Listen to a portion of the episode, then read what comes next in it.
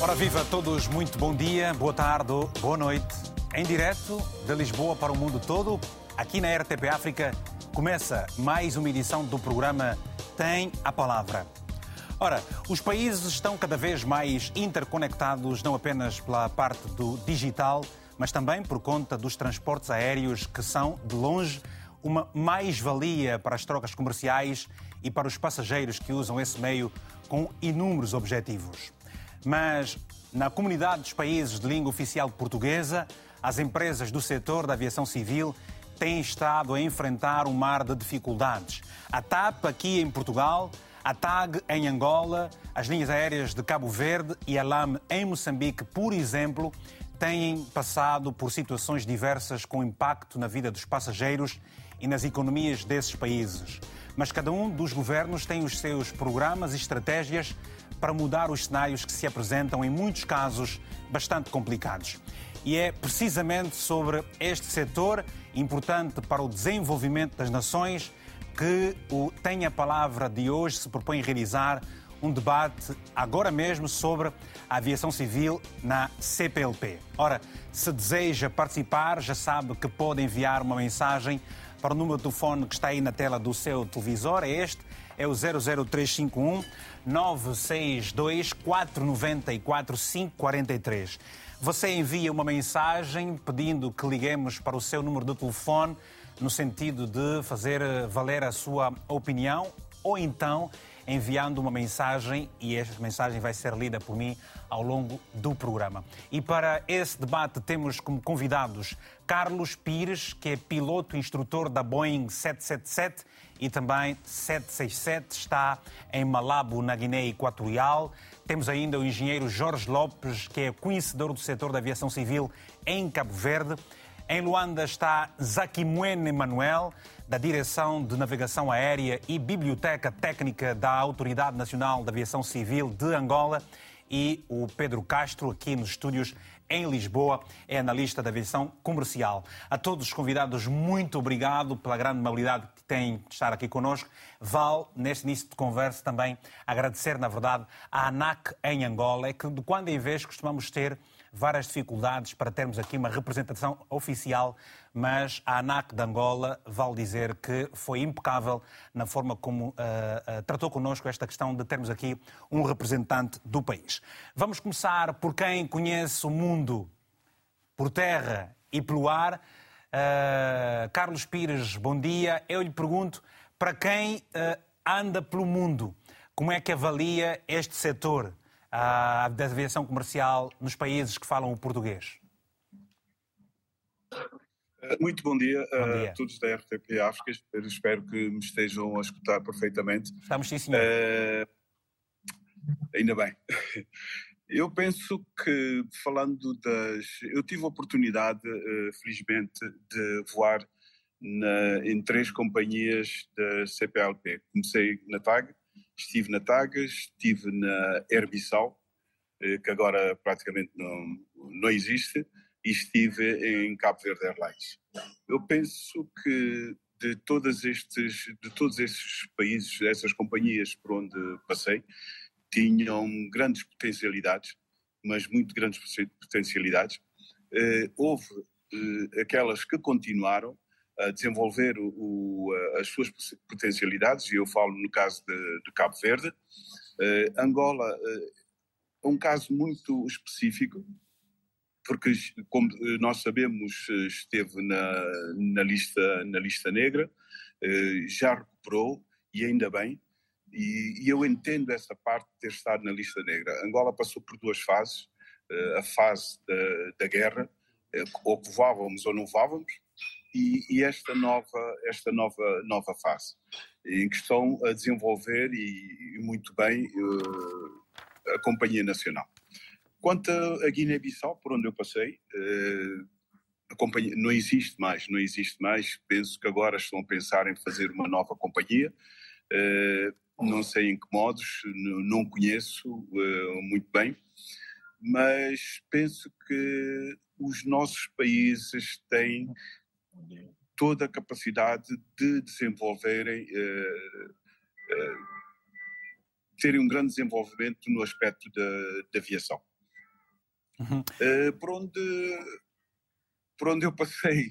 Uh, eu estou a falar, portanto, da, da, da, dos países da, da CPLP, né? Penso que neste momento Cabo Verde e Angola Uh, Moçambique não estou muito a par, mas penso que tem uma grande capacidade para poderem continuar a desenvolver e a entrar em novas uh, tecnologias. Vamos certamente uh, entrar mais a fundo nessa questão, valendo dizer aqui que nós tentamos certamente também ter aqui alguém uh, da Guiné-Bissau e de Moçambique para poderem também esgrimir os seus argumentos relativamente à realidade de cada um desses países. No entanto, vale dizer que Moçambique tem a sua, a, na sua linha aérea uma nova equipa com seis meses de trabalho para apresentar um novo plano e mudar o quadro. Como não temos ninguém oficial, lamentamos por isso.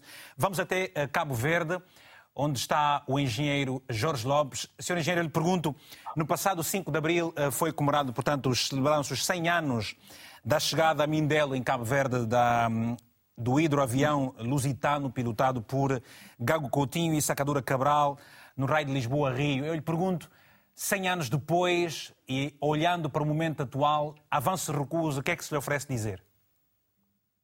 Ah, ora, muito, muito bom dia, boa tarde ou boa noite, conforme o, o sítio onde estamos sendo escutados, né? Certo. Antes de mais, agradeço pela, pela oportunidade. Olha, eu vou falar especificamente de Cabo Verde, portanto, não tenho dados e não ousaria, enfim, falar da situação nos outros países. Eu diria que foram 100 anos de, de um percurso que teve uh, os seus, uh, as suas dificuldades, né? mas um percurso teve os seus momentos altos e os seus momentos baixos. Nós estamos precisamente num dos momentos mais baixos da história da aviação civil em Cabo Verde. Há um trabalho, uma construção de 50 anos da história da aviação civil comercial, né, que estamos a comemorar, eh, acho que vamos comemorar já no próximo ano, eh, de muita construção. Acho que Cabo Verde conseguiu, na verdade, ter uma ter e orgulhar-se de, de uma companhia aérea da TSB, uma companhia aérea de bandeira, a TSB, construída com muito esforço. Né? Nós sabemos que eh, numa companhia aérea, portanto, os valores são, são, são importantes e o que, o que é mais, o que, o que para mim eh, foi o ativo mais importante da, da companhia aérea foram os seus ativos intangíveis, ou seja, as suas certificações, a qualidade e o nível de profissionalismo do seu do seu, dos seus recursos humanos, uh, digamos que, que uh, uh, também, de certa forma, o pessoal, de uma maneira geral. Eu, o ponto mais fraco, se calhar, terá sido, terá sido a parte comercial. Mas aqui é preciso entender que Cabo Verde é um país pequeno, cerca de 500 mil almas, um país insular, além de ser pequeno, as pessoas a sua população está dispersa por ilhas e é preciso uma grande inteligência para fazer e pôr de pé o setor de transportes e particularmente da aviação civil.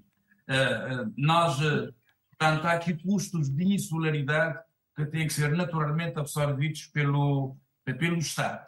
Pelo Estado. Nós, ultimamente, nos últimos anos, deitamos abaixo, literalmente, nós desmantelamos toda uma construção de 50 anos, 50 anos, repito, os ativos intangíveis estão descapitalizados completamente, portanto, os pilotos, o pessoal, todo o pessoal qualificado ou perdeu a qualificação ou saiu pelo mundo fora à, à busca de melhores dias, à busca de, de emprego, de emprego.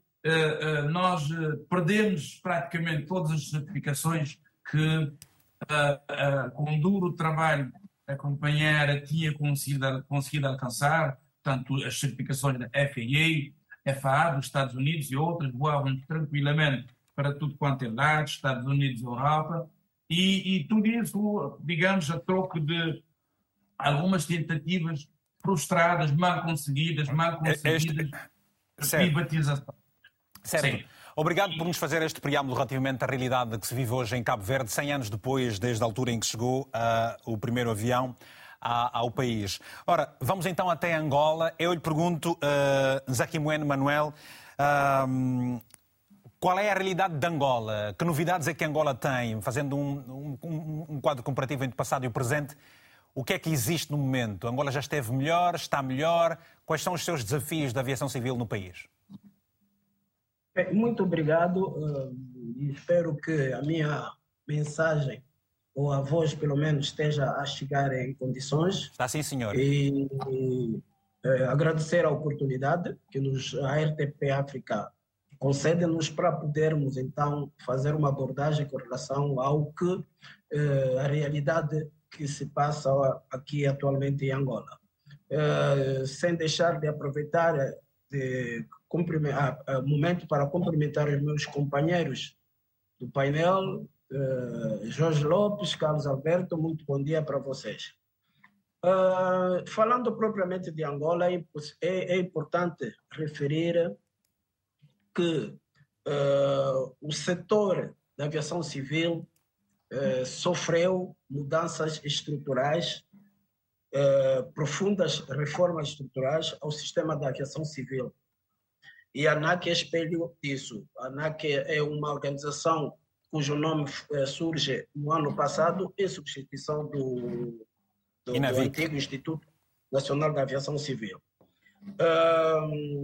a ANAC foi criada com a qualidade de entidade administrativa independente que, em matéria de aviação civil, exerce as funções de regulação, supervisão, orientação, controle, regulamentação, fiscalização, inspeções, certificação, homologação, licenciamento, autorização, auditorias e aplicação de sanções para uh, os, uh, aqueles que não cumprem com os regulamentos, com aquilo que está estabelecido nos normativos. Uh, importa realçar que foi referido aqui pelo comandante Carlos Alberto a fase em que Angola esteve na lista negra, no entanto, há todo um processo que a ANAC tem desenvolvido, aproximou-se muito mais da ICAO e é em função disso que desde 2007 que têm sido uh, realizadas auditoриas frequentes ao sistema de aviação civil nacional, visando então a elevação dos níveis de segurança operacionais de todo, uh, todas as áreas, todo o sistema uhum. que compõe o setor da aviação civil. Uh, não é mais importante referir que temos ainda muito caminho pela frente. Tivemos a última auditoria da ICAO no período de 30, a do, 30 de novembro a 12 de, de dezembro do ano passado, dos quais eh, eh, devo referir que foi uma auditoria completa, onde foram colocadas 790 questões, e dos quais Angola, eh, pelo menos não digo Angola, mas o sistema da aviação civil nacional conseguiu atingir o, o resultado dos 62%. Portanto, agora, agora há, um caminho, há um caminho pela frente para se trabalhar no, no restante do, do, que falta a, a, melhorar. Muito obrigado por esta também introdução que fez da sua parte. Antes de ouvirmos aqui também o Pedro, temos já duas chamadas. Vamos agora atender às chamadas dos nossos telespectadores. Nessa interação que costumamos fazer toda a quarta-feira aqui no Tenha a Palavra. Jacinto Vulo, a partir de Luanda, muito bom dia. Tenha a palavra. Alô, Jacinto, muito bom dia. Não temos Jacinto nessa linha. Vamos tentar o Manuel Costa aqui em Lisboa. Manuel, muito bom dia. Estamos a falar sobre a aviação civil nos países da, na comunidade dos países de língua oficial portuguesa. O que é que se lhe oferece dizer? Sim, bom dia, Vitor. Bom dia, bom dia. Estamos a ouvi-lo. Antes de mais, gostaria de felicitar o seu, todo, todo o painel e a sua equipa técnica e todos os seus colaboradores. É um, é um, é um programa por excelência. Obrigado. Uh, eu esperava encontrar, encontrar nesse painel algum, algum, algum representante de Santo Tomé, Santo Tomé e Príncipe.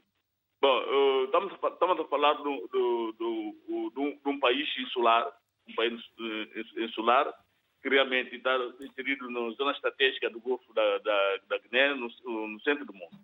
Eu, eu por conseguinte, uh, sou um, quadro sênior, sênior uh, prestou serviço à, à, aviação civil em várias vertentes e, e por conseguinte, sinto feliz por fazer parte da primeira geração que, que lidou com, com, com a aviação moderna, a turbina.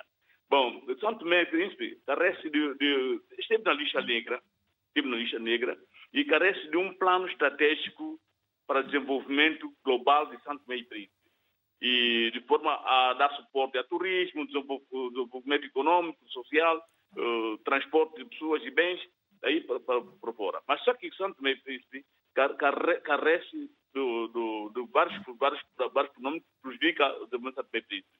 É que Santo Tomé, Santo e Príncipe, a aviação civil, a a aviação civil precisa de, de equipamentos de navegação, uh, tal como, como sistema de reformas estruturais em que poderia entrar o, o, o, o VOR, localizer, equipamentos de navegação mais sofisticada e alta tecnologia de ponta e recursos humanos para acompanhar, acompanhar o, o desenvolvimento global da aviação. Agora, Santo Tomé, aliamos com Gana, com Gana, com Gana, em vez de ser cooperação Estado-Estado, é uma cooperação que, que fizeram o, o, o, o, Estado de Gana com, com indivíduos. Agora, o nível, o nível, nós temos quadro que podia fazer avançar uh, a aviação civil. Agora, tem que haver uma reforma estrutural de forma que uh, haja uh, ingressão de controladores portugueses no, na estrutura da, da, aviação ou da estrutura do, da administração do, do, do, país, de forma a, a termos controladores, controladores que possa, possa retirar o, o, o Santo, o Santo Meio Príncipe sob o, a alçada de, uh, de Gana. E também, okay. o Santo Meio Príncipe não aproveitou muito com o desenvolvimento de, de, de, de aviação com, com, com, com Angola e foi amputado por, por, por, por, por, por Nigéria e, e, Gabão. Muito obrigado, isso, Manuel Costa, por esta... Tem uma reforma estrutural da aviação civil de Santo Meio Príncipe. Ob... Informação de quadro, equipamentos, BOR, localizer, e de navegação e segurança aérea. Obrigado, Manuel, por esta, esta, esta perspectiva que nos apresentou sobre o seu país, e ainda bem que nos diz ser uma pessoa que conhece o setor e faz parte de uma geração de ouro, se assim se pode dizer. Pedro, ah, ah, o Pedro conhece bem esta, esta realidade de vários países, cada país com a sua especificidade. Portugal também não está a viver um bom momento com a sua companhia eh, de, de bandeira, se assim se pode dizer. O Brasil não tem uma, uma, uma companhia de, de bandeira. Portanto, o, o, as companhias de madeira têm estado a enfrentar vários desafios, no entanto, é um setor bastante promissor, eh, menina dos olhos para muitos países e, sobretudo, para os empresários. O que é que se está a passar? Eh, em primeiro lugar, felicitar esta ideia fantástica de ter aqui um tema eh, que é comum a todos os países e que depois tem eh, especificidades em cada, em cada país. Começando aqui por uma afirmação uh, também de, de Carlos Pires, há um enorme potencial. É verdade, este enorme potencial em África é evidente. Temos 17% da população mundial em África e apenas 3% do tráfego uh, mundial uh, aéreo se passa em África. E, é, um, uh, é, é um contrassenso profundo. É, por um lado, um contrassenso que nós até conseguimos economicamente justificar, uhum. mas é também o, quase o medidor do potencial que existe de facto, existe ali um, uma população que, à partida, está apta e uh, interessada em voar pelas mais diversas razões. Dentro da comunidade CPLP, uh, eh, creio que isto aqui não foi falado nestes termos, mas uh, as próprias ligações entre países da CPLP, entre si, faz-se quase exclusivamente via Lisboa. Portanto, nós temos Angola como o país da CPLP melhor conectado, não em termos de frequências, mas em termos de número de rotas para outros países da CPLP, mas ainda assim muito limitado. Então, esta, hum, há aqui uma clara falha e uma falha também da política pública. Porque aquilo que se tem feito, ou aquilo que se tem acreditado que é bom fazer, é os Estados serem donos de companhias aéreas, que exige investimentos avultadíssimos, um, e com isso acharem que vão conseguir ter ou poder voar para os destinos que interessa. Ora, no estado atual, e até o próprio mercado único africano que se está a querer construir em termos de aviação. Esse é o caminho errado. Porquê? Porque é o caminho em que se vai aplicar uh, dinheiro público em algo que, para iniciar, e estamos só a falar no facto de ter aviões e de ter uh, uh, recursos humanos, ainda não estamos a falar nas rotas em si. Este investimento é tão avultado e não garante nada. Portanto, os Estados deviam estar muito mais concentrados naquilo que é a sua preocupação. Por um lado, entendo, a conectividade aérea é muito importante. Não é ter uma companhia aérea, é a conectividade aérea.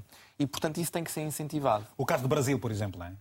O caso do Brasil é um caso paradigmático, porque é um país de uma dimensão continental, continental obviamente. Uh, que perdeu a sua dita companhia de bandeira sem grande drama.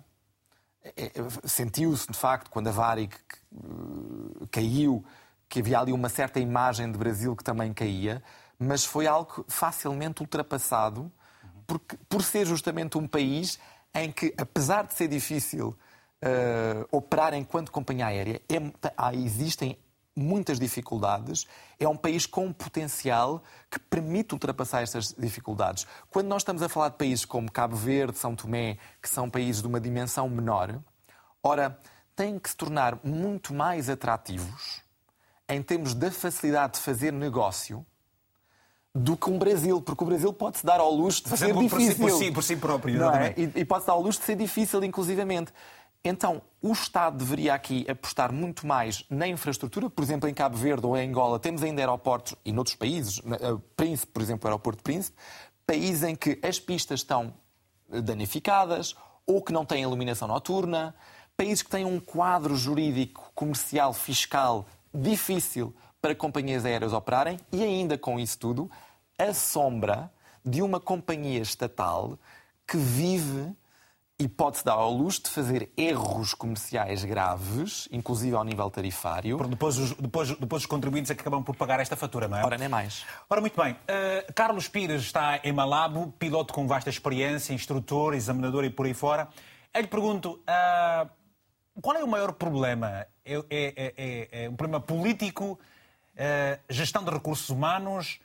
Como é que os países podem tirar proveito das capacidades que têm? Como é que se pode resolver um problema tão premente? Bom, eh, eu penso, eh, falo um pouco, por exemplo, da Guiné-Bissau. Certo. A Guiné-Bissau, eh, no início, após a independência, foi um dos países que preocupou-se bastante com os seus quadros. Nós temos pilotos muito bem formados da minha geração, que hoje praticamente somos poucos que ainda estamos a voar. Uh, fez um grande investimento uh, e depois deixou-se uh, as coisas desaparecerem, né? mais por questões, por questões políticas, penso eu. O que, como dizia, o, acho que o Jorge Lopes, os quadros acabaram todos por, por, por, por saírem. Como é que se poderá resolver esse, esse problema? Eu falo a nível técnico. Mas, mas, é... mas, mas, antes, antes de olhar para, o, para a questão técnica, eu lhe pergunto: acha que esta situação em que se encontram as companhias de bandeira dos vários países, ou seja, o setor da aviação civil de modo particular, é falta de uma visão estratégica política? Ou é, é muita intermissão política num setor que devia ser meramente comercial e, e ter a sua própria liberdade? Eu acho que, que, que é falta de uma, de, de, uma estratégica, de uma estratégia, porque se não, há, não, não existe estratégia, não, não existe nenhum plano para o desenvolvimento de, dessas companhias. Eh, não, não, não penso que seja só intervenção política, mas o, o, o planeamento para, eh, para, para a formação de, de, dessas companhias. Eh, nós estamos a ver agora o caso de Angola que estavam num bom desenvolvimento a nível de ataque. Uh, e hoje começa a haver um, apesar de um desenvolvimento, mas também um certo retrocesso, porque eu penso praticamente os aviões de ataque praticamente estão parados uh, a nível dos voos internacionais. Uh, a Guiné-Bissau nunca mais se falou em, em nenhuma situação estratégica para o desenvolvimento de, das companhias. Mas agora, agora fala-se, agora... perdão, Carlos, agora fala-se, por exemplo, da Guiné-Bissau Airlines. Foi anunciada há dias uma entrada, entrada em dizer, uma estratégia para se ativar uma companhia de bandeira do país. Uh, o Carlos acredita na fiabilidade desta, desta, desta, desta estratégia? É por aí que as coisas eu, podem se resolver? Eu pessoalmente punha, punha certas questões acerca de, de, desta companhia, desta nova companhia. Uh, quem é que vai operar a companhia? Com que tipo de aviões é que vamos operar? Quem serão os técnicos operar? Uh, porque os pilotos, uh, a Guiné-Bissau deixou de formar pilotos, ou de mandar formar pilotos, né? Uh, engenheiros. Né? para onde é que nós vamos levar? voos internos? Os voos internos, no tempo que eu lá estive, fazíamos bubaque. Como é que está a pista de bubaque? A pista de bubaque é uma pista de terra batida, né? Uh, havia o CUFAR também. Vamos voar para onde? Né? Com que tipo de aviões? Há tráfico para isso? Eu ouvi dizer que uh, vamos voar para uh, Roma.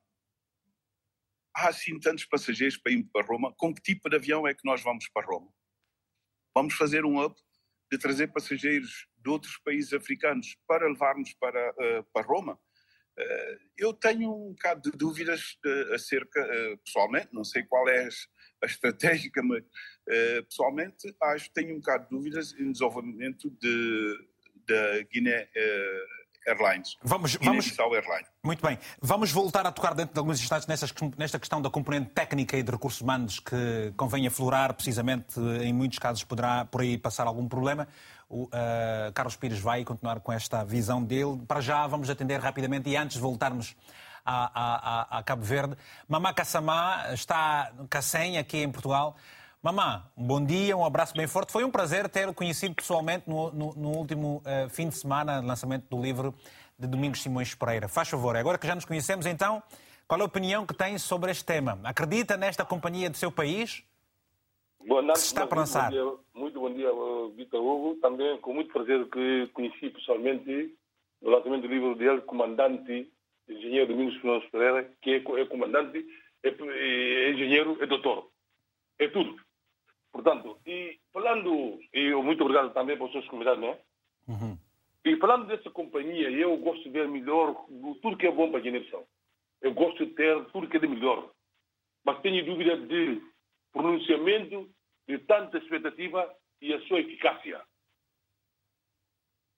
Aí é que me troco muito, porque falando uma coisa, vamos fazer tanto há muita promessa que já não a Guiné-Bissau. E eficácia e concretização de tantas tanto promessas. Como é que isso vai se... Eu preferia para ter uma companhia na Guiné-Bissau é bom. Com a bandeira nacional é bom. Já nem é mau. É, é do país que está a ser vendida.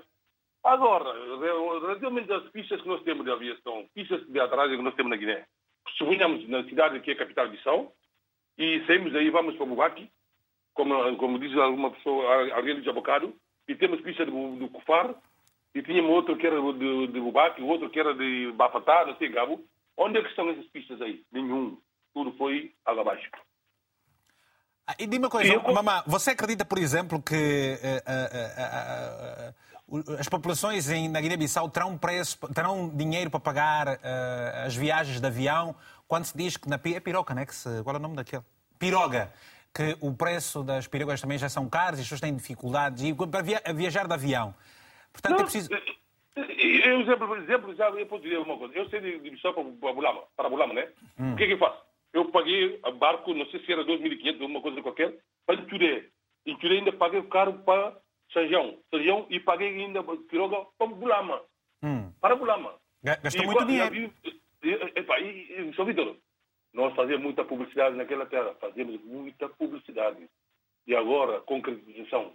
Há pessoas que têm poder econômico para fazer o que, é que eles querem. Mas eu tenho muita dúvida se alguém vai ter dinheiro para pagar um avião neta daquele para Bubaque. Deve ser a missão.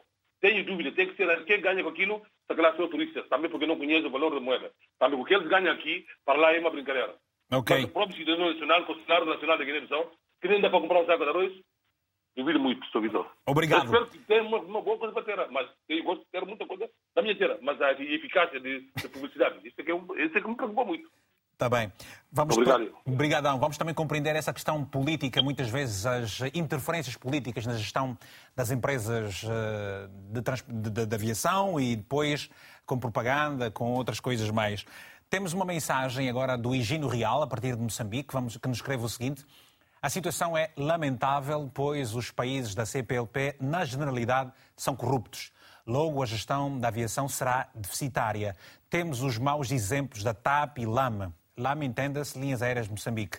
A penalização das atividades aéreas não devia ser opção, mas é o mais viável a ser efetuado. Muito obrigado por essa mensagem que uh, está aqui a concordar o, o, o Pedro uh, Castro. Ora, José Rufino Zau na Willa escreveu-nos escreveu o seguinte: a mobilidade é a base do desenvolvimento. Almejamos que os preços estabelecidos sejam acessíveis a todos, que estes acordos e em curso sirvam para aproximar os países lusófonos e promover o intercâmbio necessário para o crescimento das economias. Todavia, é triste saber que o financiamento partiu do governo chinês. Isso mostra o quão dependentes alguns Estados são para com os outros. Eh, aqui é uma coisa que não, não, não sei qual é o enquadramento que tentou fazer com esta questão da China. De qualquer modo, muito obrigado pela sua mensagem. O Francisco Mangujo, em Maputo, Moçambique, escreveu-nos também, diz o seguinte. Infelizmente, no meu país, a companhia de bandeira Alam já nada tem a dar. Muito por culpa do governo e da Frelimo, que usa a companhia como se fosse sua conferências para cima e para baixo, a voarem de borla. Como resistir? Triste realidade. Muito bem, obrigado. Vamos voltar então ao nosso painel. Vamos até eh, Cabo Verde e eh, questionando o Jorge eh, Lopes o seguinte. Foram aqui apresentadas questões com uma profunda interferência na sua gestão e, e, e comercial, política. Essa, mensagem de, de Moçambique, por exemplo, em que o Estado usa as aeronaves de cima a baixo, mas eu lhe pergunto: Portugal, sendo o país mais avançado no domínio da aviação comercial, poderia liderar um processo para propor novas medidas para apoiar a recuperação do setor da aviação civil na CPLP? O que é que lhe parece? Bom, eu não creio que, que, a solução passe necessariamente por aí. Há outras formas e, e acho que muitos destes países, nosso país, têm condições para trabalhar com Portugal, sim, mas trabalhar com, com outros países. Mas eu acho que é preciso, as questões devem ser colocadas dentro dos, eh, dos contextos dos países. Cabo Verde, por exemplo, em Cabo Verde, dada a sua dispersão, uh, um país insular, a mobilidade de pessoas, bens e cargas é uma condição central para o desenvolvimento econômico do país. Quem não entende e não se apropria dessa premissa estará completamente equivocado uh, relativamente, a, a, a, portanto, ao transporte. O transporte aéreo ou, o marítimo mesmo, mais do que o negócio em si, é para Cabo Verde um instrumento importante do desenvolvimento.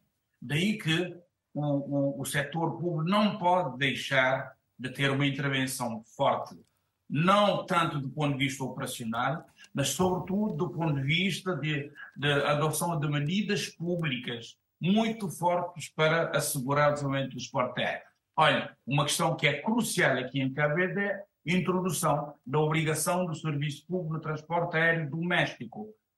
Uh, um avião não pode ir para uma ilha e voltar vazio, um avião com uh, para 70 passageiros não pode viajar sempre com 20 passageiros, tem que ter uma taxa de ocupação para permitir que seja viável, né? Uma companhia aérea comercial tem que fazer é, transporte de passageiros, não, não pode uh, fazer trabalhar para, para, para a proteção civil, não pode fazer busca e salvamento, não pode fazer emergência médica, são obrigações do Estado que têm que ser absorvidos, né? Mas isso, e, isso pode-se fazer também por via de aeronaves mais pequenas, não acha? Oh, não, claro, claro, pode deve, deve. Pois. Portanto, quando você tem uma companhia uh, de transporte que é, também é levada a fazer isso, é evidente que há um desvio aqui de, de, de objeto e, e, claro, isso tem um grande peso, peso na, na, na valência comercial. O caso do TSCB, é uma companhia de ponto de vista operacional, tem história, tem uma boa história, tem qualificações, tem certificações, mas quando se chega no, no, no comercial, aí as coisas, eh, as coisas mudam de figura. Portanto, sim, setor privado, sim, eh, eu acho que sim, que é bom, mas é preciso ter em conta que o setor privado olha para o lucro, Olha pois. para o lucro. Quem vem, quem vem com os seus aviões, não passou a companhia, ganhar dinheiro, não vem graças aos nossos lindos olhos, né? E aí o Estado, tem, o Estado tem que intervir de certa forma. Mas essa né? questão do Estado. Jorge, esta questão do Estado, por exemplo, quando, nós, quando o presidente angolano João Lourenço esteve em Cabo Verde, tinha anunciado uma parceria entre a Cabo Verde, a linhas aéreas de Cabo Verde e, a, e, a, e, a linha, e as linhas aéreas angolanas. Aliás, eh, soubemos eh, que Angola terá emprestado uma aeronave para servir Cabo Verde, algo que terá deixado profundamente zangados os angolanos porque uh, uh, Angola estava, estaria certamente, provavelmente a precisar desta aeronave. É algo que avançou, não avançou, ou é mais daqueles discursos que ficaram por aí? Avançou e funciona. Funciona okay. com todos os constrangimentos. Há um avião, de facto, da TAG, que está em regime de leasing aqui uh, a trabalhar da DSCB, mas só faz a carreira para Lisboa. É um, enfim, uma situação deficitária. Há um outro avião também, da Angola, da Westlake, que faz voos internos, mas também com imensos constrangimentos. E é nessa matéria há, há, estamos muito, muito, muito mal servidos. Né? Okay. Não quero aqui atribuir responsabilidade a quem quer seja, mas todo o sistema em si, nesse momento, está desmantelado, está sem norte. Essa aqui é a grande questão e é triste para um país como Cabo Verde ter uma história de aviação. Tem uma história de aviação, tem Obrigado. qualidade, tem potencial e, e, há muita coisa aí a fazer que não está sendo feita. Muito bem, obrigado, uh, uh, uh, engenheiro Jorge Lopes. Era, é, esta a realidade que precisávamos acompanhar, trazendo para os nossos telespectadores. Toda a quarta-feira o Tenho a Palavra dá-lhe exatamente esta oportunidade. Abordámos os diversos temas transversais aos países, com a intervenção dos nossos painelistas e também os nossos telespectadores. Vamos até a província do Uís, em Angola. Está o José Vítor. Muito bom dia, José. Alô, José? O Zezito está distraído. Vou uh, tentar uma outra chamada. Vamos passar uma outra uh, chamada. É do Abílio uh, Pinto da Cruz, aqui em Lisboa, presidente da Associação Angolana de Controladores de Tráfego Aéreo. Muito bom dia. Conhece o setor de fio a pavio. O que é que se lhe oferece dizer sobre isso? Sobre o tema de hoje, faz favor. Bom dia, muito Bom obrigado dia. por essa atenção. Bom e dia. eu gostaria de intervir diretamente sobre um assunto que é o mais importante para mim em relação à questão da aviação civil eh, nos países da CPLP. Certo. o primeiro favor. problema e o problema mais grave que eu acho na aviação civil destes nossos países é o problema da formação de quadros de gestão aeronáutica. Uhum. Este é que é o primeiro grande problema. Há muita gente que são técnicos ao longo de toda a vida, fazem, vão fazendo formações técnicas e de repente são catapultados para cargos de chefia sem terem absolutamente nenhuma formação ligada à gestão aeronáutica. Este é o problema número um que existe de todos estes países. As pessoas que são normalmente catapultadas para os cargos de chefia não têm formação, nem têm, não têm formação de gestão aeronáutica. E aí começam logo os problemas. Por exemplo, eu posso ver uh, pelo nosso, nosso país, por exemplo, Angola, nós temos uh, a própria lei da aviação civil está cheia de erros. A, a Associação dos Controladores de Tráfego Aéreo fez um comentário escreveu para o Ministério dos Transportes na altura, não se corrigiram os erros, quer dizer, corrigiram alguns erros, mas não corrigiram outros. Quase, tem, quase tem 20 erros. Portanto, é preciso perceber que o mais importante é a, a formação do quadro de gestão aeronáutica. Portanto, e daí vêm todos os outros problemas que faltam. Portanto, nem queria mais uh, estar aqui a alongar-me, porque este é o, é o problema número um. Depois disso, todos os outros problemas vêm por arrasto. Muito obrigado pela atenção. Obrigado, Abílio, por este testemunho também aqui. É precisamente para Angola que nós vamos seguir agora para ouvirmos o Zaquimuen Manuel para responder a esta questão. Quando disse que a ICAO uh, procedeu a uma inspeção em Angola, uma fiscalização, e que dos 700 pontos apresentados, 60% eh, desses foram aprovados positivamente. Estes pontos que não foram aprovados, por exemplo, e apresentados aqui esta, esta questão da, dos erros, fazem parte do rol das, dos aspectos por uh, melhorar? É, muito obrigado mais uma vez. Uh, na verdade, uh, é todo um processo que Angola o sistema da aviação civil de Angola tem perseguido, visando atingir pelo menos uh, aí a ordem dos, uh, dos 90, 95%. Que é importante dizer que, com base nessa auditoria que é liderada pela Organização Internacional da Aviação Civil, não há nenhum país no mundo, não há nenhum país no mundo que tenha atingido os 100%. Até porque a cada três, quatro anos as perguntas protocolares são atualizadas em função dos próprios desafios da, da indústria da aviação civil. Uh, como dizia, uh, a ANAC está a trabalhar desde 2007 que estamos nesse processo e hoje em dia podemos falar nos 62%, eh, 62%. No entanto, o remanescente está mais ligada à implementação, ou seja, em termos de regulamentação, a, a ANAC tem, eh, pelo menos, tudo bem eh, delimitado, bem especificado relativamente à adoção daquilo que estabelece a Organização Internacional da Aviação Civil. Agora, precisamos de passar para outra fase, que é a implementação. A implementação... E, qual é, e qual é a dificuldade? Qual é a dificuldade que se tem para a implementação que se exige? É a falta de uh, gente qualificada uh, para ocupar esses cargos ou quais são as, uh, os problemas? Eu não iria pela, pela qualificação, competência do, do pessoal. A, a implementação está mais ligada à indústria em si. É, a ANAC regulamenta, depois vai supervisionar. E é preciso que esse mesmo trabalho que foi feito a nível da ANAC, em termos de regulamentação, haja também um prosseguimento em termos de mindset na, na, na própria indústria. Vejamos que até o ano passado, uh, o, o, todo o setor, o regulador uh, e a indústria, quando digo indústria, é prestador de serviço de navegação aérea, operadores aéreos, todos pertenciam ao mesmo ministério, ou seja, tinham o mesmo, a mesma tutela. E hoje em dia, já com essa separação, só temos um ano de separação, é possível agora a ANAC exercer realmente a sua, o seu papel de, de fiscalizador, de regula, eh, regulador e poder fiscalizar aquilo que o, a, a, indústria, as operadoras estão a, a fazer eh, para garantia dos, eh, do, da, da, segurança em termos de, de, de, da navegação aérea. E quando digo segurança, não é só segurança operacional, inclui também a segurança eh, em termos de interferência ilícita. Muito obrigado.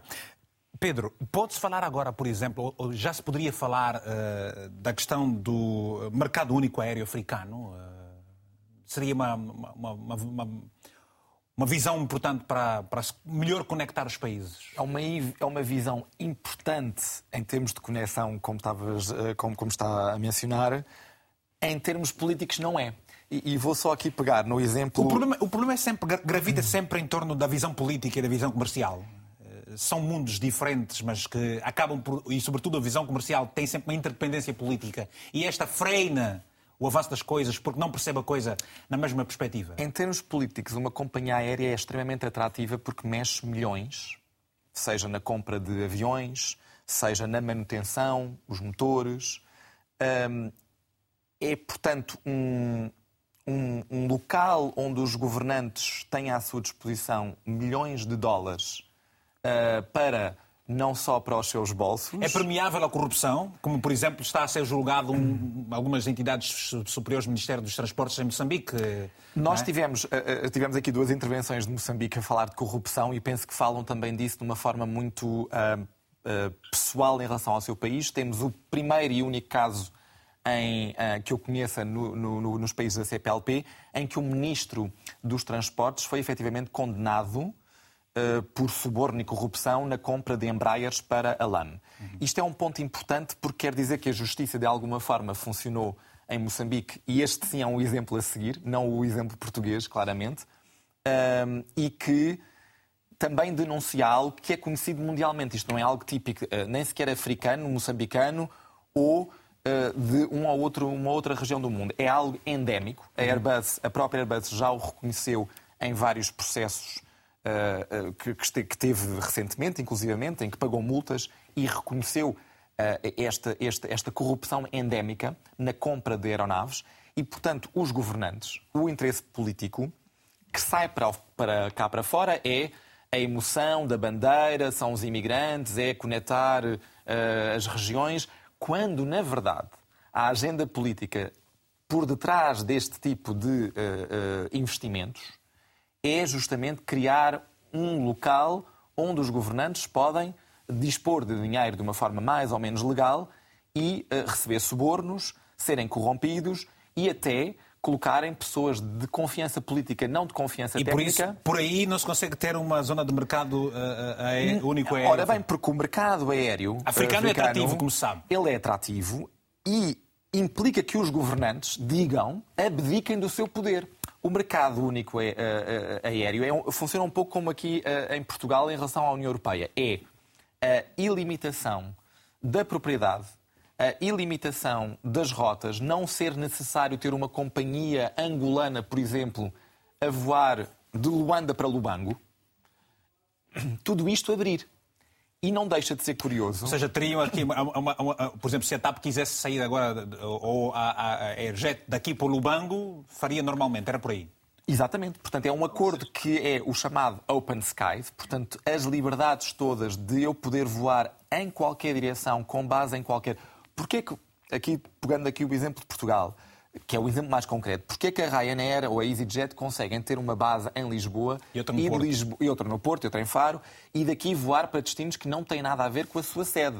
A Ryanair não voa só de Portugal para a Irlanda, que é a sua sede. A Ryanair voa daqui para toda a Europa. E Angola, eh, os países africanos poderiam ter, precisam desta, desta, desta visão também para, para se promover. Este é o início, porque aliás, o, o que eu achei também muito curioso na intervenção de Carlos Pires e da Abílio Pinto da Cruz foi que o que eles mencionaram foi a companhia aérea é uma ponta de toda uma cadeia que envolve, num caso, recursos humanos, foi um pouco o ponto da Pinto da Cruz. Eh, no caso, Carlos Pires falou muito das infraestruturas, da parte técnica, da manutenção, eh, também dos recursos humanos. Portanto, ter só uma companhia aérea não chega. Aliás, por acaso, provavelmente será o mais fácil.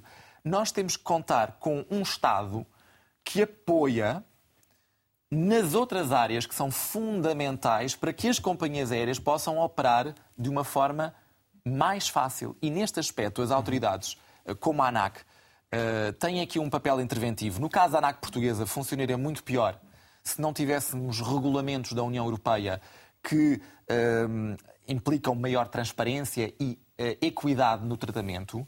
Noutros países em que não existe esta superintendência supranacional, isto complica, o que faz com que a ANAC uh, de vários países privilegie um determinado status quo relacionado com as empresas estatais e, sobretudo, fique muito sem meios. Onde muitas vezes intervêm conveniências e, e, e depois uh, uh, favorecimentos e por aí fora. É? Num caso da ANAC angolana, por exemplo, eh, ela está muito focada em, em Luanda, não é? E pois. é muito difícil fazer o trabalho de supervisão e fiscalização no resto do país, no resto do país que é grande. Vamos olhar para quem.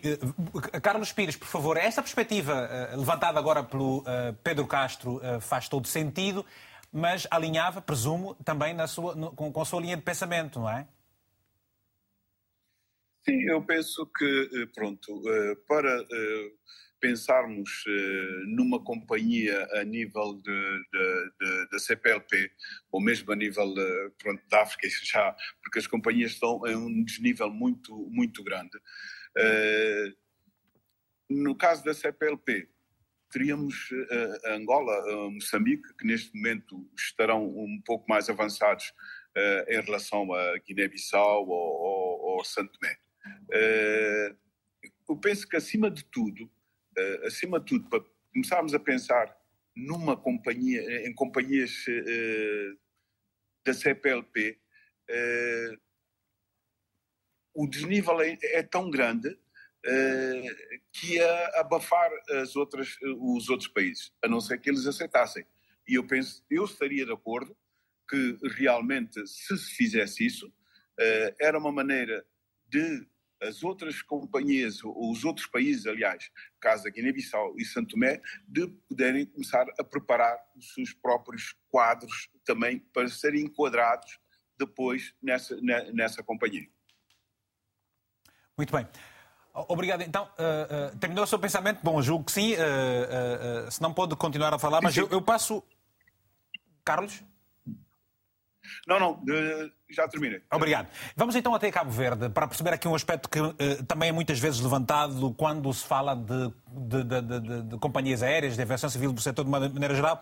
Tem exatamente a ver com os bilhetes uh, de passagem que são sempre muito caros. Uh, entre Lisboa e Luanda e vice-versa, por exemplo, ou para qualquer um outro destino da CPLP.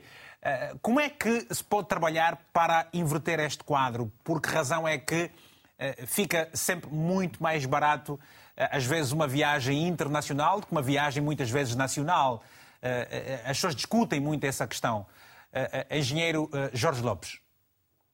Sim, essa é uma, uma questão fundamental, não é?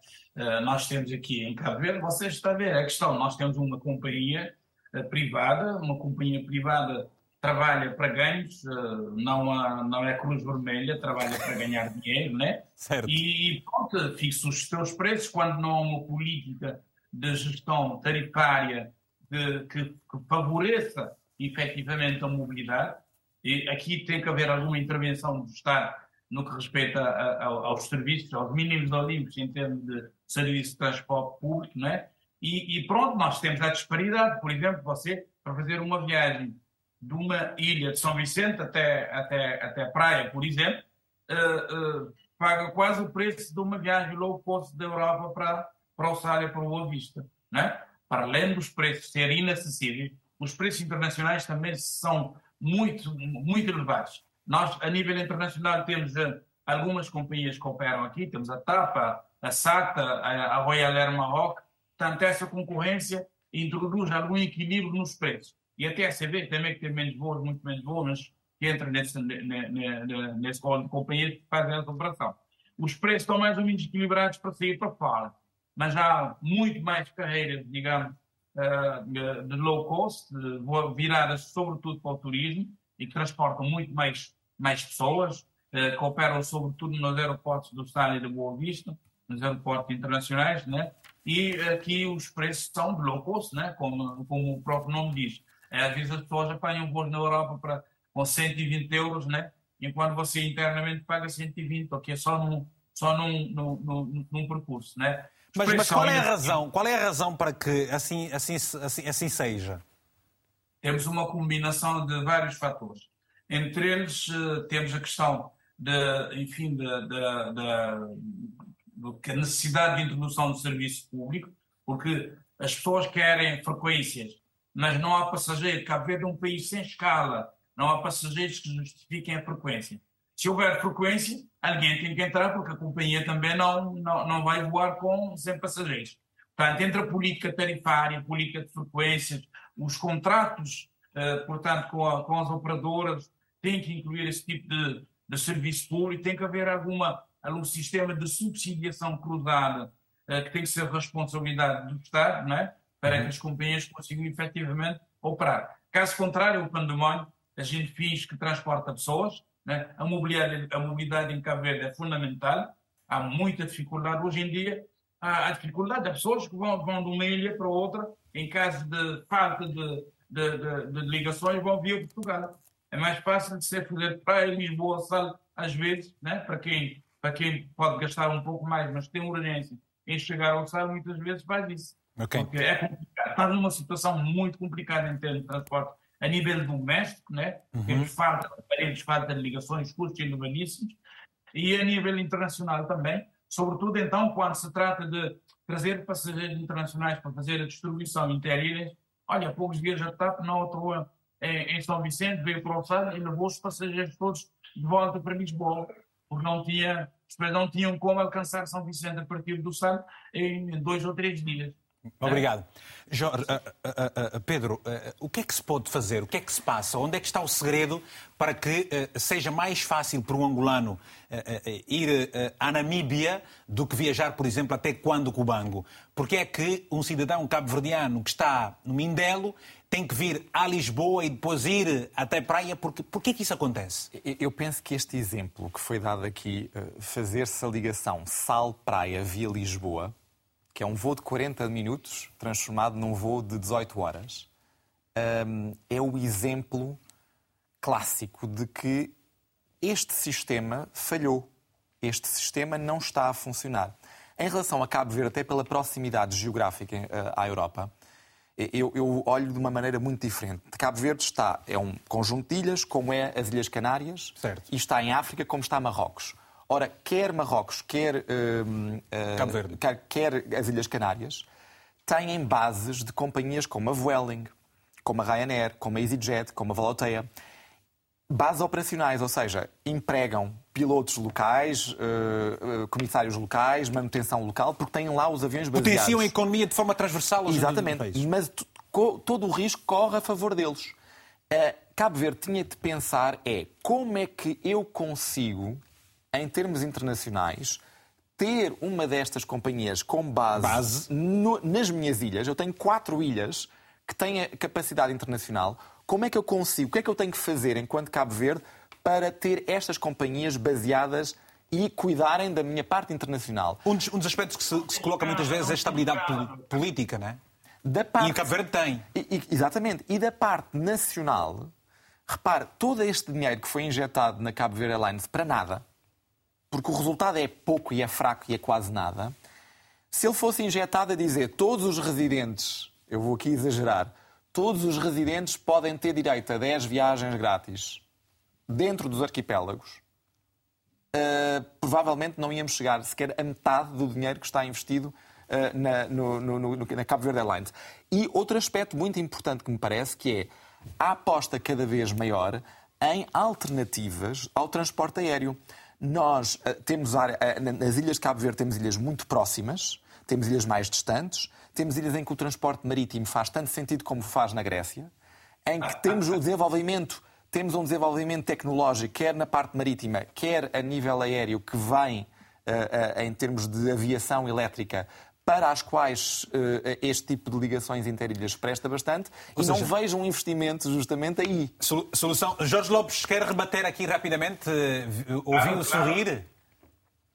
Não, eu acho que é uma perspectiva, um, um desenho que acaba de fazer um desenho de secretária. Porque, repare, nós temos aqui um problema de escala que deve entrar nesse, nessas, nessas suas considerações. Uh, e depois, quer dizer, você, é fácil dizer que uma companhia pode vir da Europa ou de onde quer que seja fazer voos. E, vai ganhar o quê? Né? Nós não temos escala, não temos escala.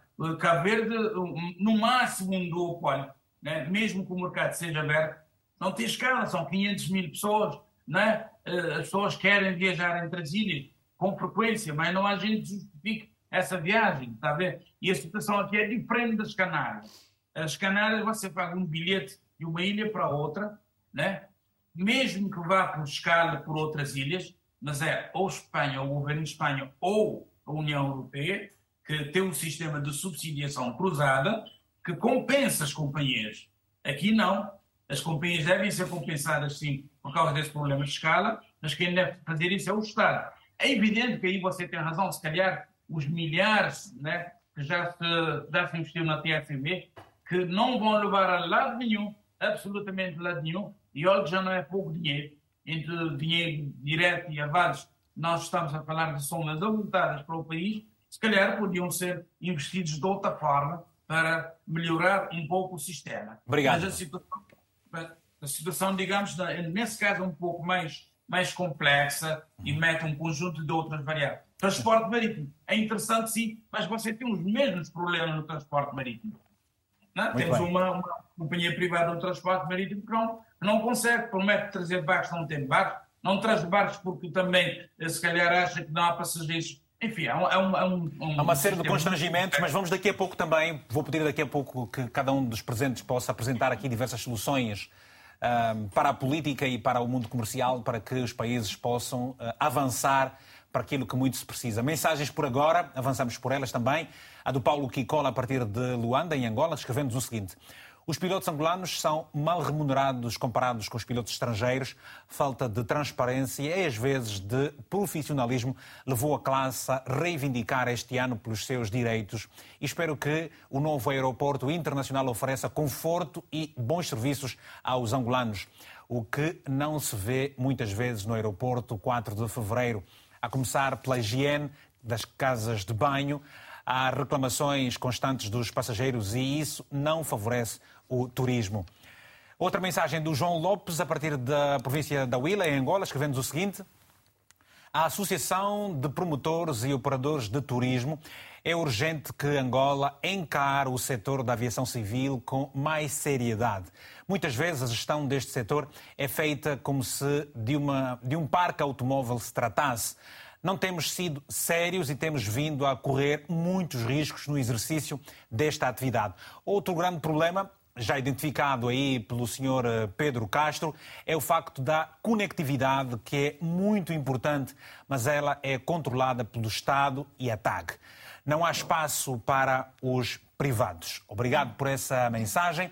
O Joaquim, de Angola, escreveu-nos o seguinte. Era, era importante a CPLP ter uma interligação entre si.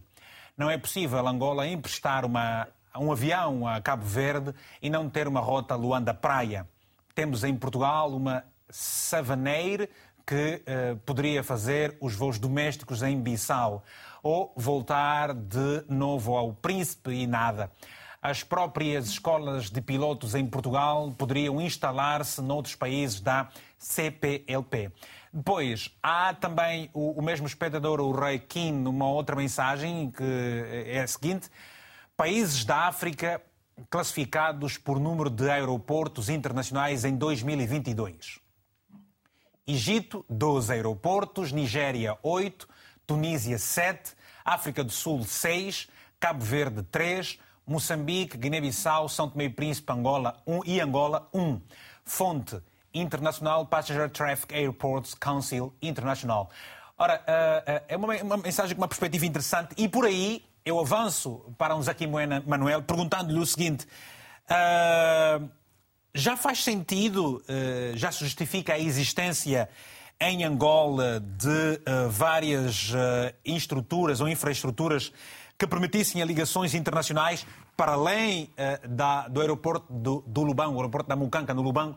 Portanto, construiu-se o aeroporto da Catumbela, ou reconstruiu-se, readaptou-se aquele aeroporto a verdade é que. Uh, uh, e há quem diga que, por exemplo, já se podia fazer voos internacionais para, para Benguela, para o Ambo.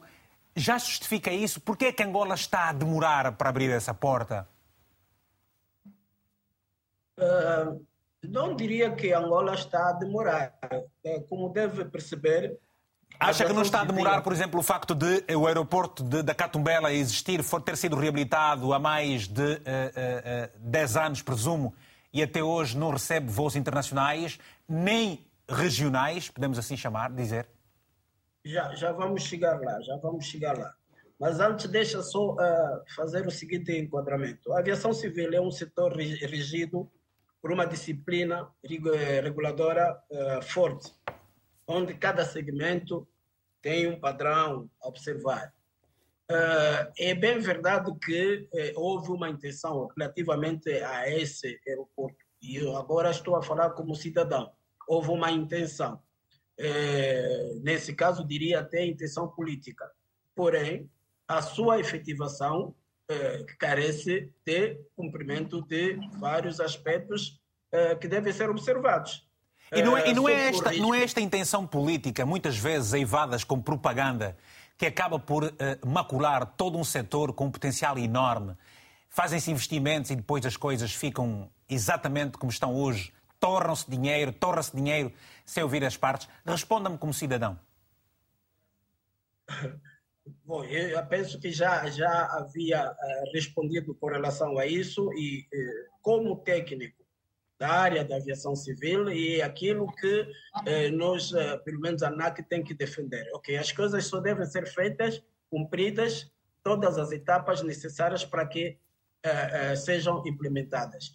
E, e, a ANAC, na verdade, não vai uh, pela, pelas emoções, uh, porque no fundo de tudo é preciso que as operações sejam realizadas ou se tiver que haver voos sejam realizados voos com segurança. E quando eu digo segurança, segurança nas, no, no, nos dois aspectos, safety e security.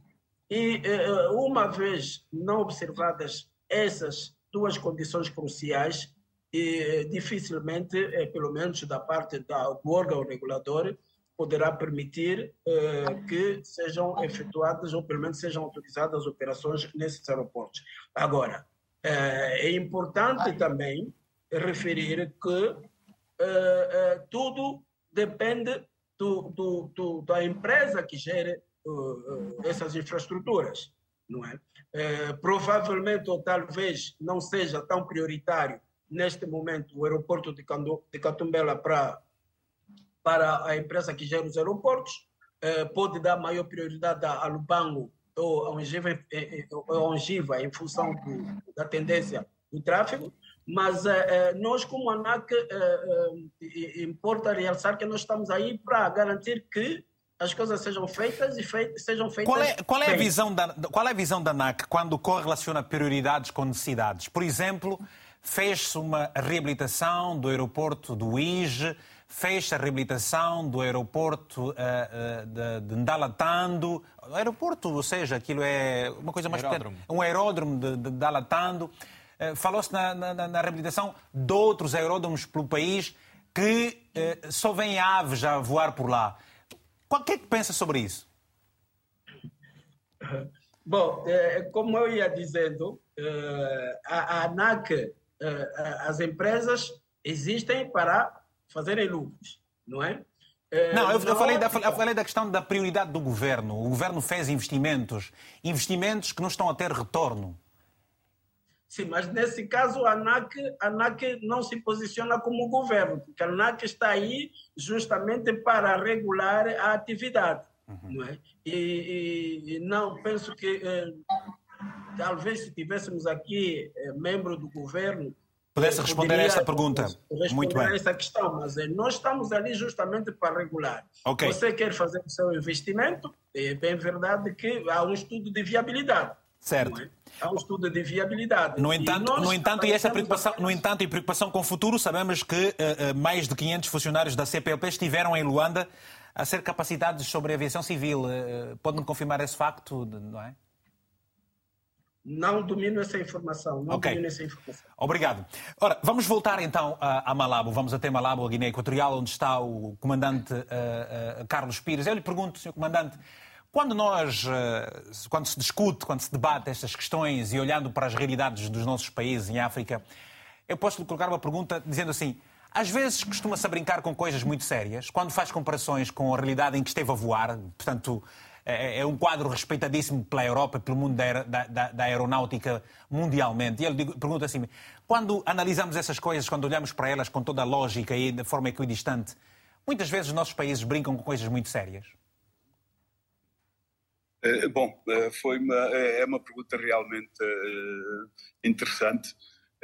Eu, há tempos, um, um piloto aqui na Guiné Equatorial perguntava-me porquê que Cabo Verde voava, porque foi a Cabo Verde, num avião privado, governamental, e, e, e estava lá e viu o avião de passageiros de Cabo Verde aterrar. Então perguntou-me, mas porquê, comandante, que uh, Cabo Verde uh, voa para, para, Portugal e nós não podemos voar? Uh, nós ainda não podemos voar. E a resposta é simples, é só cumprir os regulamentos. E acho que a África brincou um bocadinho com os regulamentos. Nós, eu lembro-me no tempo que voava uh, em Angola, hoje as coisas já não acontecem dessa maneira, ainda bem que não acontecem. Uh, o piloto que conseguisse uh, aterrar, mesmo que tivesse um tempo extremo de mau tempo, o que conseguisse sair com problemas, em, com avarias no avião, era considerado um grande piloto. Aquele que estava mau tempo e achasse que não, que não devia, que não deve uh, descolar, ou que não deve aterrar naquele aeroporto e alternar para outro aeroporto, era considerado o, o piloto medroso que tinha medo. Hoje as coisas estão a mudar e ainda bem que estão a mudar. E África, uh, e desculpem-me se eu estou a dizer isso, mas é verdade, uh, em muitos países da África nós temos que mudar a nossa mentalidade temos que mudar a nossa mentalidade. É muito fácil. Mas quem é, é que deve mudar a mentalidade? Mas quem é que deve mudar esta mentalidade? E já há bocadinho o, o, o próprio Zaquimano Manuel falou do mindset. Eu pergunto, é, os políticos têm que mudar de mentalidade, os operacionais têm que mudar de mentalidade, mas a mudança de mentalidade pressupõe dizer efetivamente o que é e onde? A, a, a, a mudança de mentalidade vai em todos os setores vai desde o, os políticos, vai desde o regulador, portanto, da, de, da aviação civil, eh, das aviações civis, e principalmente também dos operadores. Né? Se eh, tivermos um diretor de operações, portanto, que, é, o que gera eh, as operações, os pilotos, eh, implica com o piloto porque não conseguiu aterrar porque estava mau tempo, né? Eh, ou que é castigado, ou esse piloto é castigado, acontecia né? o piloto é castigado. Uh, o que é que vai acontecer? O piloto a seguir, né? mesmo que esteja mau tempo, ou por querer imitar o outro piloto, ou por, querer, ou por ter medo de o que vai, pode acontecer com o diretor de operações, né? ele vai tentar aterrar. E o que é que vai acontecer? Acidentes. Foi aconteceu Está a, dizer, está, está a dizer, Carlos Pires, que há uma irresponsabilidade muito grande quando se lida com a segurança aero, a, a, na aeronáutica e uh, uh, eu lhe pergunto, há um bocadinho fez questão, fazia questão de, de, de queria se referir sobre questões mais técnicas da formação, outras coisas mais, e eu gostava que aproveitasse essa ocasião para fazê-lo.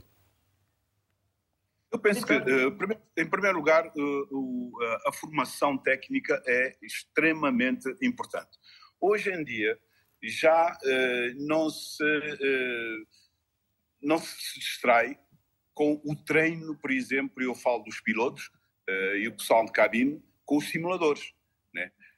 antigamente, irmos a um simulador ou não ir ao simulador ou ir ao simulador eram para ir passear, praticamente. Hoje em dia, os simuladores são levados a sérios. O piloto, depois de ter uma qualificação, um, nós chamamos o type rating, cada seis meses ele tem que ir para o simulador para demonstrar que está capaz de voar aquele avião. Né?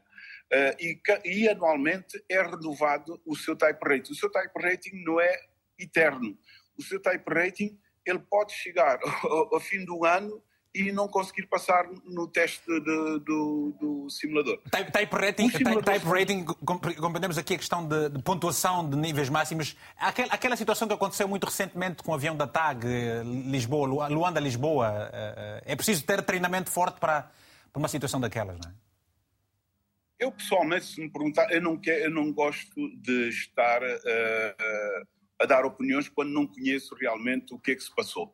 Uh, aí aquela situação de turbulência pode ser por duas razões. Ou ele ter entrado num, num cumulonimbus, ou então ter apanhado o Não que nós chamamos... Aí. Dá para explicar aí? Eh, o cumulonimbus são, são nuvens eh, de formação vertical, né? os que dão chuvas, onde se encontra granizo e, e eletricidade estática, gelo, né? Eh, em que os radares detectam né? Hoje os radares, antigamente os radares tinham só uma cor, hoje têm uh, três cores, né? que é o vermelho, o, o âmbar e, uh, e, o verde. Né? Uh, e se entrarmos numa dessas situações de entrar na parte vermelha, estamos sujeitos a partir o avião. Há outra situação que é os chamados UCAT, portanto, ar limpo, né? com ar limpo e temos turbulência, turbulência severa. Mas hoje em dia, a informação é tanta nós, antes de escolarmos, nós sabemos quais são uh, a turbulência, o cato, os, uh, shear rates que nós vamos apanhar. Uh, sabemos como é que está o tempo em rota, como é que está o tempo no, nos alternantes. Eu não quero fazer nenhum comentário uh, acerca pois, mas, desse, Muito obrigado. De qualquer forma... Vou porque não, não sei. Né? De qualquer forma, ajudou-nos a perceber... Sim, faz favor. Uh... Eu dei Sim, não, só para terminar, que a formação, a formação hoje em dia é extremamente importante e a mentalização, quer dizer, primeiro os governos têm que utilizar as autoridades ou darem poder às liberdade autoridades. Também. liberdade para se poder, poder atuar. Né? Obrigado. E, as companhias, e, e, automaticamente as autoridades às companhias aéreas. Obrigado. Não, agora dei um, um, tempo mais relativo maior, porque há pouco tempo foi também uh, muito uh, uh, curto e direto na, na, resposta e, portanto, com, com, com, o tempo anterior, demos esse tempo. Temos agora mensagens do Domingos Ié, a partir de em Luanda, escrevendo o seguinte. Este anúncio da nova companhia aérea na Guiné-Bissau, e presumo que este telespectador seja guineense, é mais uma daquelas muitas promessas que ouvimos muitas vezes, como um cheque de mil milhões de dólares da Arábia Saudita em quatro aviões. Não sei se este cheque é tão pesado assim que é preciso quatro aviões para o transportar. Ora, temos uma outra mensagem do ouvimos que uh, ouvimos não diz que continua perdão continua ouvimos sempre esses pronunciamentos nas épocas pré-eleitorais eleitorais ou nas eleições mentir ao povo sempre não é política os políticos sem escrúpulos deviam ser eh, criminalizados. Uma outra mensagem do Daniel, a partir de Luanda, escreveu-nos o seguinte: faz-se a reabilitação do aeroporto do IJ, o mesmo foi reprovado e mesmo assim é usado. A TAG está em fase de extinção, falência premeditada para que depois seja comprada a preço de banana por um magnata do MPLA. Muito obrigado por estas mensagens. Vamos então voltar Uh, uh, Engenheiro Lopes, estamos a terminar. Recomendações finais, faz favor. Sim. Engenheiro Jorge Lopes, faz favor. Sim, sim, sim. Perguntava. Não, sim. Desculpa, não percebi o que é que disse. Não, estamos a terminar, tenho um minuto para aqui ah, deixar algumas recomendações. Não, eu, eu, eu acho que, que, que, na verdade, esse, esse debate é, é bom a questão da, portanto, da aviação civil é importante. No fundo, no fundo, era expectável que houvesse maior, muito maior mobilidade entre os países da CPLP. Eu acho que a nível, a nível político, né, e a, e, a forma, e a, formação também. Nós sabemos que a SAL, por exemplo, tem Sim. uma escola agora que forma gente, não é? Profissionais da área. Sim, sim, eu acho, eu acho que podia haver muito mais cooperação também nesse domínio, uhum. muito mais cooperação, podia haver muito mais mobilidade. Mobilidade já está nos acordos, né? a certo. nível da, da, da, CPLP, mas falta trazer a mobilidade à vida real. Né? Obrigado. Nós, eh, algumas experiências aí da, da ligação Angola, Cabo Verde, via Santo Tomé, isso faz muita falta. Uhum. Como disse bem, Carlos, muitos transtornos. Portugal é que serve aqui de hub se a gente quer ir a Angola ou mesmo para fora, é sempre por Lisboa. Nós agora é Lisboa ou Açores para os Estados Unidos. Portanto, uh, uh, entre os países da CPLP não há, não há mobilidade. E okay. como eu digo também, a mobilidade podia ser... É necessária. Podia, ser, podia trazer muito mais aproximação entre os povos, muito mais uh, trocas comerciais. E desenvolvimento económico também. Muito obrigado. Podia dar uma vida diferente à CPLP. Obrigado. A CPLP enquanto é uma CPLP dos Estados e é preciso algum trabalho para que passe a ser, na verdade, um CPLP dos povos. Zaquimeno Manuel, obrigado, Engenheiro Lopes. Uh, recomendações finais, o que é que uh, pode dizer sobre o futuro? O que é que a ANAC perspectiva? Então, uh, apenas para referir que a ANAC nasce da extinta, do extinto INAVIC, que é em estreito alinhamento com as recomendações da ICAO eh, está ali para orientar as entidades responsáveis e eh, por fiscalizar e regular o setor da aviação civil em, País. em, em Angola. Obrigado. Obrigado por isso também. Obrigado por isso também. Uh, uh, uh, Pedro, faz favor, rapidamente. Temos, estás a ver o tempo a correr, menos de um minuto. a mudança de mentalidades que foi aqui falada uhum. é nossa. Olharmos para a aviação não como uma bandeira, não como uma extensão da soberania, mas como algo prático. Precisamos de um avião como precisamos de um carro, de um metropolitano, de um barco. Não é mais do que e isso. E os países precisam. E os países precisam. E maior escrutínio da política pública. Não dá para o Estado ser legislador, regulador, acionista de uma companhia aérea e, ao mesmo tempo, facilitar a abertura que, que ouvimos com uh, João Lopes de, de, Lubanco, creio que estava a falar de Lubanco. Pois, obrigado. Uh, justamente é esta abertura que precisamos. Obrigado. Bem, uh, obrigado a todos que interagiram connosco na nossa página do Facebook sempre, os nossos convidados, muito, mas muito obrigado mesmo. Já sabe, hoje ficamos por aqui voltamos a estar juntos para a semana. Pode ver este programa logo mais às 22 horas. Vai estar também disponível na internet em podcast. Agradecemos, como sempre, o carinho da sua audiência. E no final de cada edição, fica sempre um abraço africanamente fraterno.